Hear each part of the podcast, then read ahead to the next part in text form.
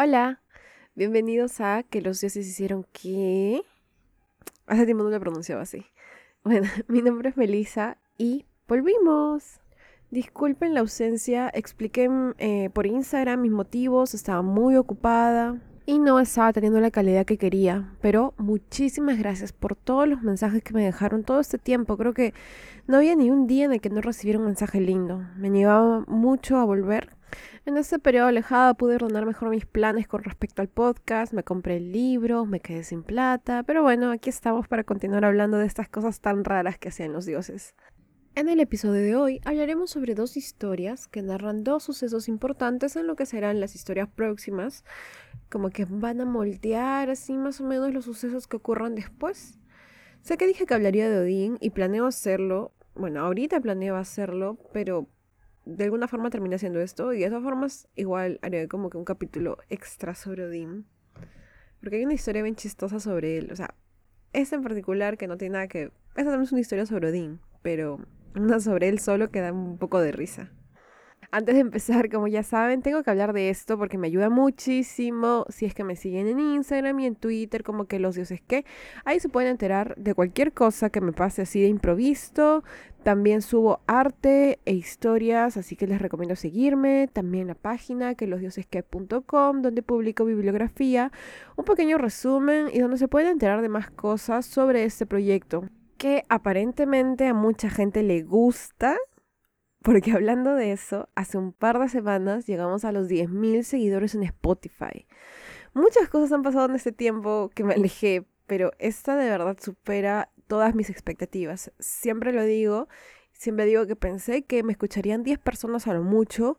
¿Y qué? ¿Cómo pasó esto? A la fecha en la que redacto este guion, eh, somos 12.000 seguidores solo en Spotify. De verdad, muchas gracias.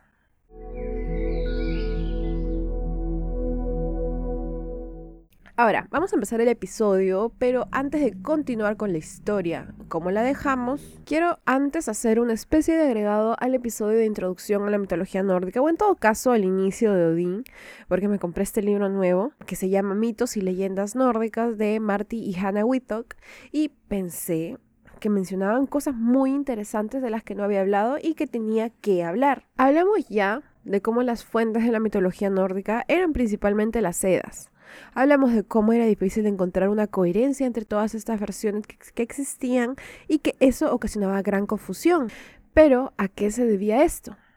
Para empezar, el idioma. La edad prosaica, es decir, la edad mayor, estuvo escrita en islandés, lo cual de por sí resultaba poco habitual. Pero aparte de esto, se dice que de esta obra solo han sobrevivido siete manuscritos. De estos siete, seis son de la Edad Media. Lo curioso de esto es lo siguiente. Ninguno de estos manuscritos es igual al anterior. Todos tienen diferentes variaciones y lamentablemente todos están incompletos en mayor o menor medida. Ahora estos manuscritos están divididos en diferentes partes que cuentan diferentes historias. El más antiguo de estos es el Codex Upsaliensis y contiene la primera parte de la edad prosaica llamada el engaño de Gilfi. Este va a narrar el inicio de la creación del mundo y otras cosas relacionadas. Ahora en un ratito les explico por qué esta primera parte lleva ese nombre.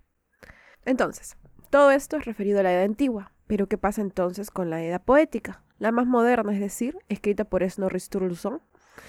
Algo muy triste que no había considerado es la época en la que se redacta esta última, 200 años después de la llegada del cristianismo. Y vamos, estamos hablando de dioses vistos como paganos en esa época. Tenemos entonces a un Snorri Sturluson que describe esta obra enfocándose en la poesía, pues creyente no era, o eso es al menos lo que él solía decir. Ningún creyente que viviera durante la era vikinga escribió nada sobre la mitología nórdica. Queda la pregunta ¿Qué tanto de lo que queda de ella fue fiel a lo que era y qué tanto fue filtrado por el cristianismo? Incluso estaba leyendo una cosa aparte sobre, bueno, sobre Voluspa, que es un poema, y estaba leyendo como que un análisis, y la persona del análisis dice, o mejor dicho, describe Snorri Sturluson como un intelectual cristiano que se acercaba a los mitos paganos de sus antepasados desde un punto de vista objetivo y externo. Es decir, que él mismo no era como que estaba contando una historia que él creyera, sino simplemente como que, ah, bueno, esto es buena poesía, esto es una buena historia, vamos a recontarla, pero no creo Diosito no te enojes, yo no creo en estos dioses, o algo así, ¿no? De todas formas, en esa época el cristianismo era bien agresivo con todo lo que se le pusiera, como hasta ahora. Así que un poco triste pensar en eso, ¿no? Que tanto de lo que conocemos habrá sido real y que tanto se habrá dejado y se habrá olvidado para siempre. Habiendo hablado de eso, podemos pasar a lo siguiente, al siguiente punto importante. ¿Por qué la primera historia de la creación del mundo se llama El engaño de Gilfi? ¿Quién era Gilfi y por qué nunca he oído hablar de él? Pues Gilfi era un rey, el rey de Suecia. Hace mucho tiempo vivió él y de las muchas historias que se cuentan sobre este, hubo una que destacó. Se dice que un día llegó a su corte una mujer que supongo era hermosa, pues se dice que lo sedujo. Ahora, ¿qué significa esto? No tengo idea, pero lo que sea que hizo esta mujer mereció una recompensa por parte del rey, pues éste le concedería una parcela de tierra dentro de su reino. El rey Gilfi le dice que ella podría tener toda la tierra que se pudiera arar con cuatro bueyes durante un día y una noche. Mucha tierra. Pero esta mujer era astuta, o mejor dicho, vivaza. Y es que esta mujer no era una mujer humana. Ella era uno de los Aesir, los seres divinos. Kefion era su nombre y su esposo un gigante. Ella escogió a cuatro bueyes que le ayudarían con esta tarea.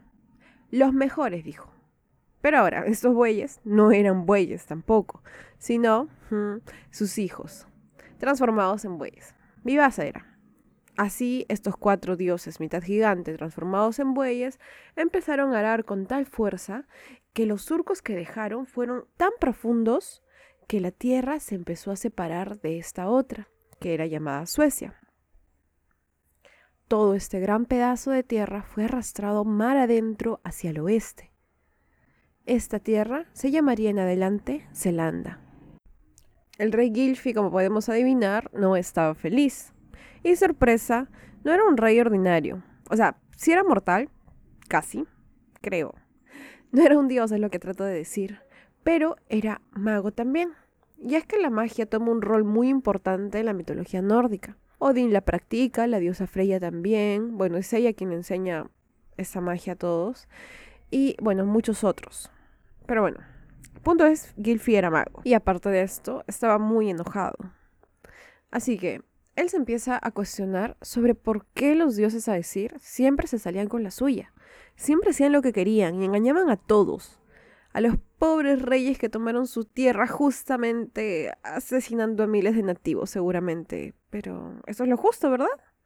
Él decide así que viajaría a Asgard. No podía simplemente quedarse con la duda, tenía que saber qué era lo que tenían a su favor, porque todo siempre le salía bien. Así que Gilfi se disfraza de anciano y parte a su viaje. Sobre cómo llega es un misterio, pero la cosa es que llega. Él queda asombrado por las dimensiones de aquel lugar, la grandiosidad de todo. Y cuando alguien le pregunta por su nombre, él dice ser un vagabundo, alguien que ha estado errando por mucho tiempo y que ahora solamente quiere descansar. Por favor, ¿podrían alojarme esta noche? De paso, Gilfi chismoso pregunta por un salón que le llamó la atención entrando, un salón con 500 puertas y construido de oro. Ese que se llama Valhalla, ¿se acuerdan? No? Bueno, deberían de acordarse, si no escuchan el episodio anterior. Ahora, la persona que le contestaba sus preguntas, que de paso mencionan que es un malabarista, no sé por qué, un malabarista, se le dice que ese salón era el salón del rey de Asgard, pero el nombre de aquel rey debía de ser una pregunta que él mismo tenía que hacer, o sea, el mismo Gilfi. Gilfi así se acerca al salón y observa maravillado todos los detalles, todas las puertas y toda la comida que ahí había. Al final, llega ante tres tronos, donde se sentaban tres hombres. estos tres hombres son llamados aquí, mencionados aquí, como el Altísimo, el Tan Alto y el Tercero. Ahora, las autoras de este libro nuevo que me compré que les digo, opinan que es nuevamente esto una comparación con el cristianismo, esta necesidad de crear esta Trinidad sagrada. Allí, frente a estos tres personajes, Gilfi empieza a hacer preguntas. ¿Quién es el más grande de los dioses? Empezó sin titubear. Altísimo responde que el más antiguo de los dioses es conocido como Padre Supremo, pero que tenía muchos otros nombres. En Asgard nada más era conocido por otros doce nombres. Entonces Gilfi hace su segunda pregunta. ¿Dónde está la residencia de ese dios y qué trabajos y prodigios ha realizado para demostrar su poder? A esto, citando, Altísimo contesta que había vivido durante todas las eras y gobernaba sobre todo ser viviente. Y el hombre del segundo trono, tan alto, añadió que ese Dios antiguo creó cuanto existe y cuanto vive, sea en la tierra, en los cielos o en cualquier otro reino. Y así, Gilfi continuó preguntando desde el origen del mundo hasta el origen de los gigantes, el origen del sol y la luna, los mundos y sus dioses. Y es así como empiezan todas estas historias en la mitología nórdica, gracias a que Gilfi fue chismoso y gracias a Odín quien respondió todas sus preguntas.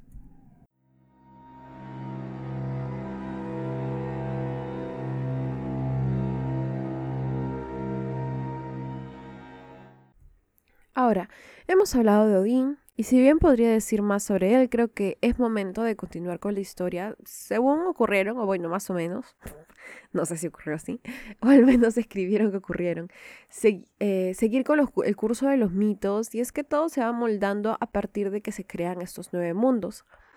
Aún tenemos que saber qué pasó con los humanos, cómo se crean ellos, qué pasa con el resto de los dioses, algún suceso trágico que esperar, cosas así. Y creo yo que para empezar es importante hablar de lo que lamentablemente no encuentro mucha información, pero que me interesa, así que he tratado de juntar lo más que podía sobre este evento. Resulta que el orden del mundo tal y como es conocido ahora no fue siempre así, y al comienzo de todo una lucha tuvo que tener lugar para que cambiara. Se trata pues de la primera guerra en la historia, los Aesir contra los Vanir como he mencionado ya un montón de veces ahora. Los Vanir eran aquellos que habitaban en Vanaheim, eran divinidades de la naturaleza. No se les describe como dioses menores a los Aesir, sino tan solo diferentes. Eran como ninfas del bosque así. Además se decía que practicaban un tipo de magia que más adelante sería adaptado por los Aesir también, el Seider. Este sería enseñado a los Aesir por la misma Freya.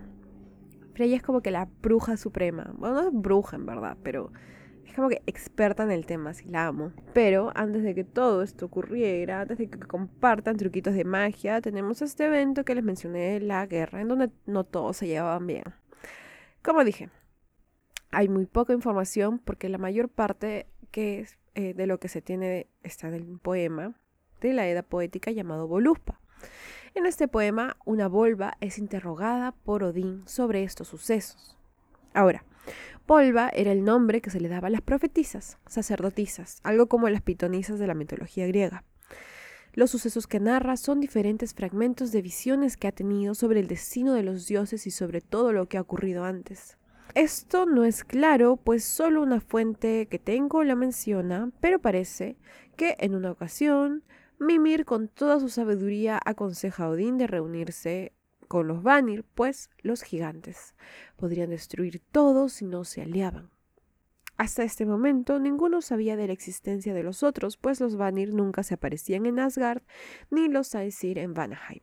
Como digo, esa es una fuente que tengo, es un libro como de cuentos, así que no sé realmente si pasó así, porque la cuestión es con estos poemas, es que los poemas han sido muy, o sea, han sido interpretados porque son bien ambiguos en varias cosas.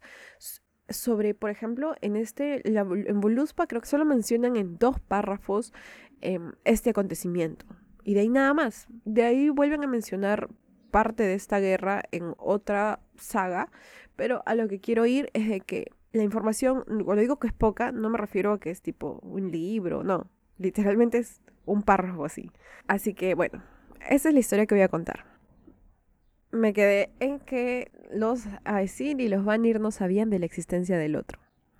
Pero resulta que un día, un anuncio, una invitación o algo así, parece ser enviado hacia los Vanir por los Aesir sin tener respuesta alguna. Nadie contesta. Hace que un día aparece en Asgard una gigante o una Vanir. Esta parte es un misterio porque, bueno, su nombre era Gulvig. De ella se dice que era hermosa y que brillaba tanto como el oro. Todo su cuerpo resplandecía. Aparentemente su presencia no era positiva, pues Odín empezó a notar cómo los humanos cada vez más tenían esta sed por más. Avaricia se le llamó. Se obsesionaron con el oro y lo escondían, lo convertían en cosas, hasta asesinaban a otros por el oro. Qué extraño, ¿no? Como si eso no ocurriera ahora.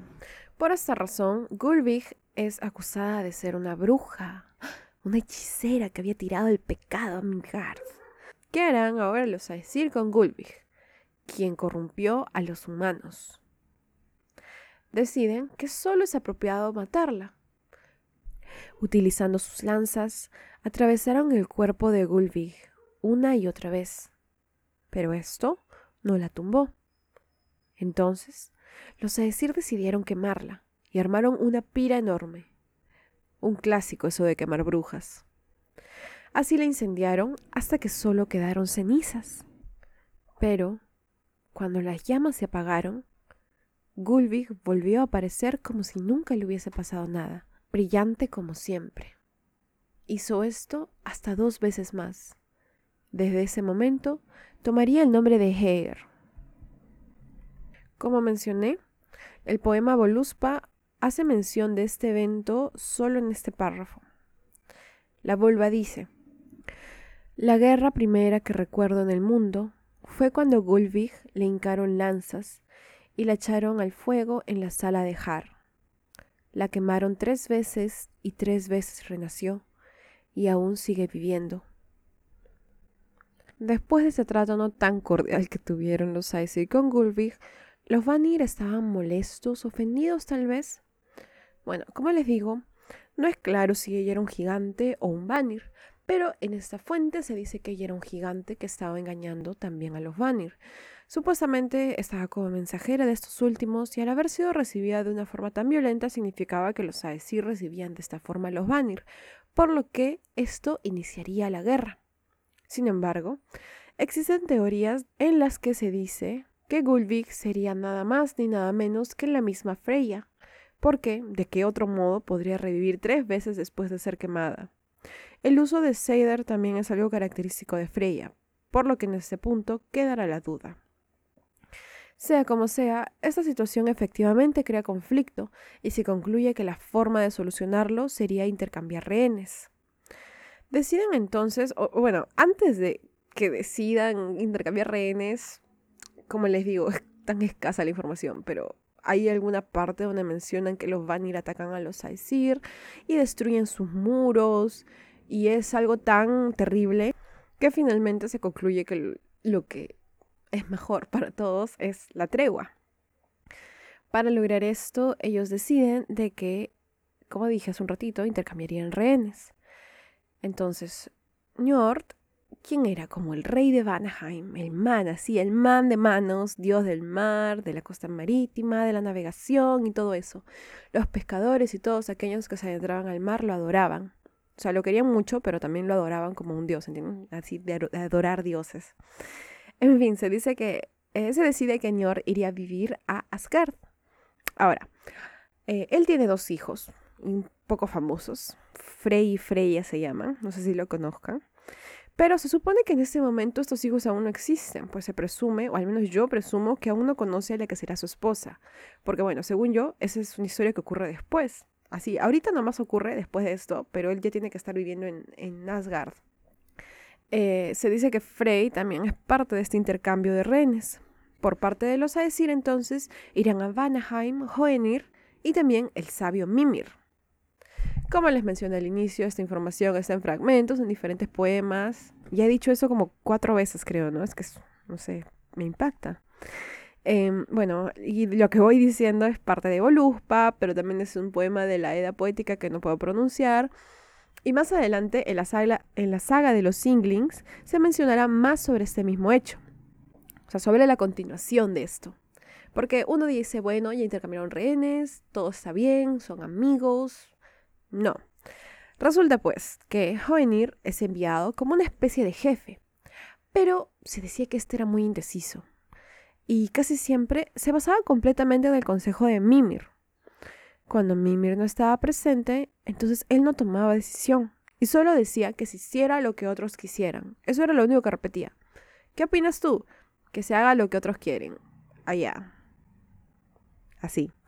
Entonces, eh, esto llegó a fastidiar a los Vanir. Llegaron a creer que habían sido engañados, que era una trampa de los Aesir.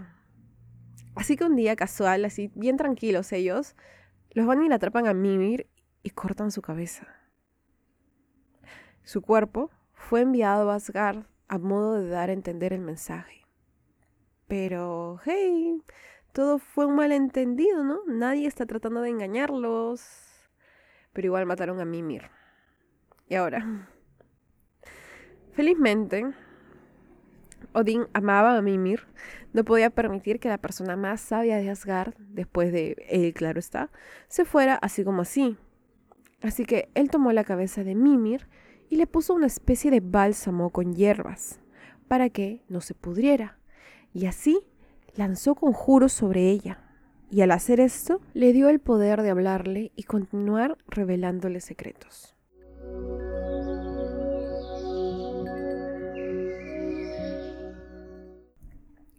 De esta guerra se concluye que para alcanzar la tregua, así ya, ahora sí de verdad, ya no vamos a decapitar a nadie más, creo.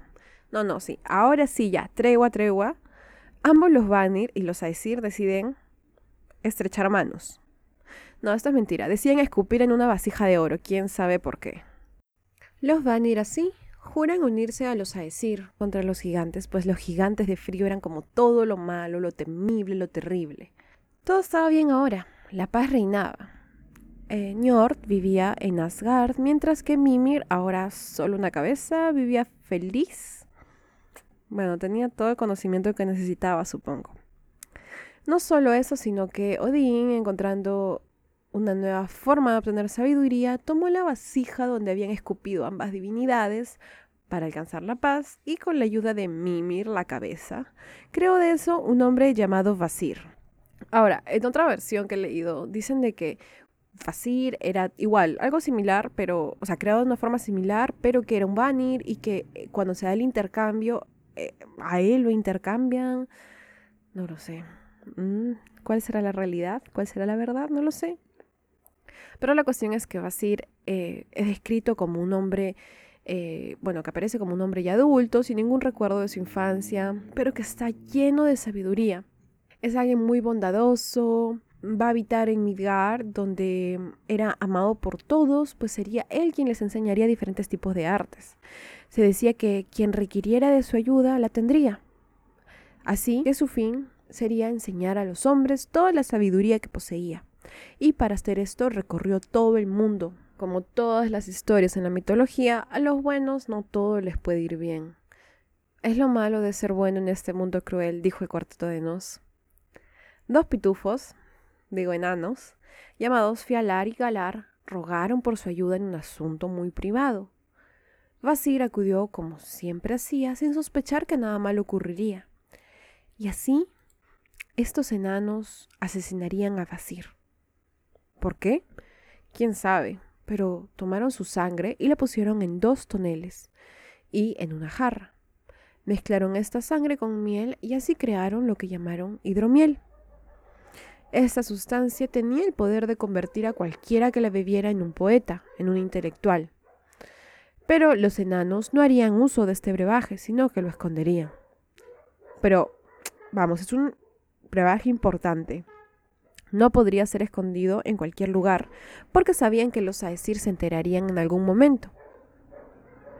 No solamente del que lo tenían, sino también de lo que habían hecho, ¿no?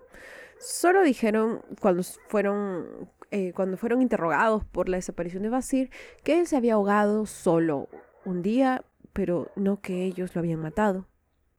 Así, un poco creídos por sus hazañas, decidieron cobrar otra víctima. Bueno, cabe mencionar que, como dije en el episodio anterior, hay elfos de luz y hay elfos oscuros. Así que no tengo que mencionar qué tipo de elfos son estos, ¿no? Deciden, como decía, cobrar otra víctima que no sería nada más ni nada menos que un gigante. No es tan relevante cómo ocurre esto, pero básicamente los hacen remar con engaños a mar abierto, en donde más adelante morirían ahogados. Hablo en plural porque fueron un gigante y su esposa. Al gigante lo ahogan y a la esposa, a la giganta, giganta, gigantesa, la matan con rocas. El fin de esos enanos, no lo sé, hasta ahora no sé por qué mataron a esos gigantes. Pero como decía, en esta mitología ocurre mucho esto de que hay seres malvados por naturaleza que no tienen ninguna razón para hacer las cosas terribles que hacen. Los gigantes de frío también son seres que actúan de esta forma, ¿no? Lo importante de esta parte es que esta pareja de, gigantes tenía un hijo. Tal vez más, pero hablaremos de uno. Sutung. A Sutung le parecía misteriosa la forma en cómo habían desaparecido sus padres. Algo no le parecía correcto, no estaba bien, no cuadraba. Él coincidentemente llega a la cueva de los enanos antes de que pudiesen ocultar el cuerpo de su madre. Los enanos, que se creían astutos, pero en verdad eran muy cobardes, estaban ahora sí aterrados. Un ser tan enorme quería matarlos. ¿Qué lo podría detener? El gigante decía así que si mataron a sus padres con agua y piedras, entonces ellos tendrían el mismo destino carga a los dos pequeñas, malvadas criaturas a mar abierto y los ata a una roca, a la cual no le caía agua a cierta hora. Pero en unas semanas, la marea subiría tanto que los enanos no podrían hacer nada para salvarse. Les dijo, tendrán suficiente tiempo para pensar en cómo se sentirá ahogarse, y todos los días pensarán en eso. Todos los días el gigante iba a verlos, más que nada para glotonearse frente a ellos, y cada día los enanos tenían más y más pánico de lo que les ocurriría. Le ofrecieron todo lo que tenían disponible, oro, armas, tesoros, pero nada le interesaba a Sutung. Tenía todo lo que podía necesitar. ¿Qué le importaban ofrendas inútiles? Entonces, los enanos recuerdan un tesoro irreemplazable que poseían, la sangre de Basir te daremos la cosa más preciada en este mundo, algo que ni siquiera los Aesir poseen. Una bebida tan preciada que incluso el propio Odín daría su otro ojo, le dijeron. Sutun era un gigante de frío, odiaba a los Aesir, quién sabe por qué. Esas dos razas solo quieren destruirse continuamente. Pero el poseer algo que los Aesir deseaban le causaba mucha satisfacción. Y así, Fialar y Calar encontraron un guardián para su preciado hidromiel al mismo tiempo que lograron salvar sus vidas. Hace un rato conté sobre cómo Odín había recuperado la cabeza de Mimir después de que se fuera decapitado por los Vanir. Una vez que la cabeza hubiese sido rescatada y ya hablara, le contó a Odín sobre lo que había pasado con Vasir. Ahora estaba escuchando mi audio mientras editaba y no sé si estoy pronunciando Vasir bien o si es Vasir. Vasir, Vasir, bueno, y le cuenta también sobre el hidromiel. Le dijo que debía de traerlo de vuelta a Asgard, pues no podía permitir que los gigantes probaran siquiera una gota de ese brebaje. Le informa así que Sutun lo tiene en su castillo, pero que aún no lo había probado. Se concluye de que tenían que recuperar el hidromiel de una forma discreta, porque si fuera de una forma más apresurada le harían saber a los gigantes cuánto deseaban esa bebida. Así los Aesir deciden de que quien mejor haría ese trabajo sería el mismo Din, o bueno, él dice yo lo hago, no se molesten, yo lo haré. Se transforma en un anciano y va a buscar no a Sutun, sino a su hermano, Bauji. Él llega a los campos en donde vivía este gigante y se detiene a conversar con los hombres que ahí trabajaban la tierra. Ahora, Odin tiene un plan. Odin planea utilizar a este gigante para así lograr convencer a su hermano, o bueno, engañar de todas formas. Pero no será tan fácil como piensa y todavía tiene que hacer un par de cosas que involucran unas cuantas matanzas, unas cuantas transformaciones y a otros gigantes. Así que eso lo veremos en el próximo episodio.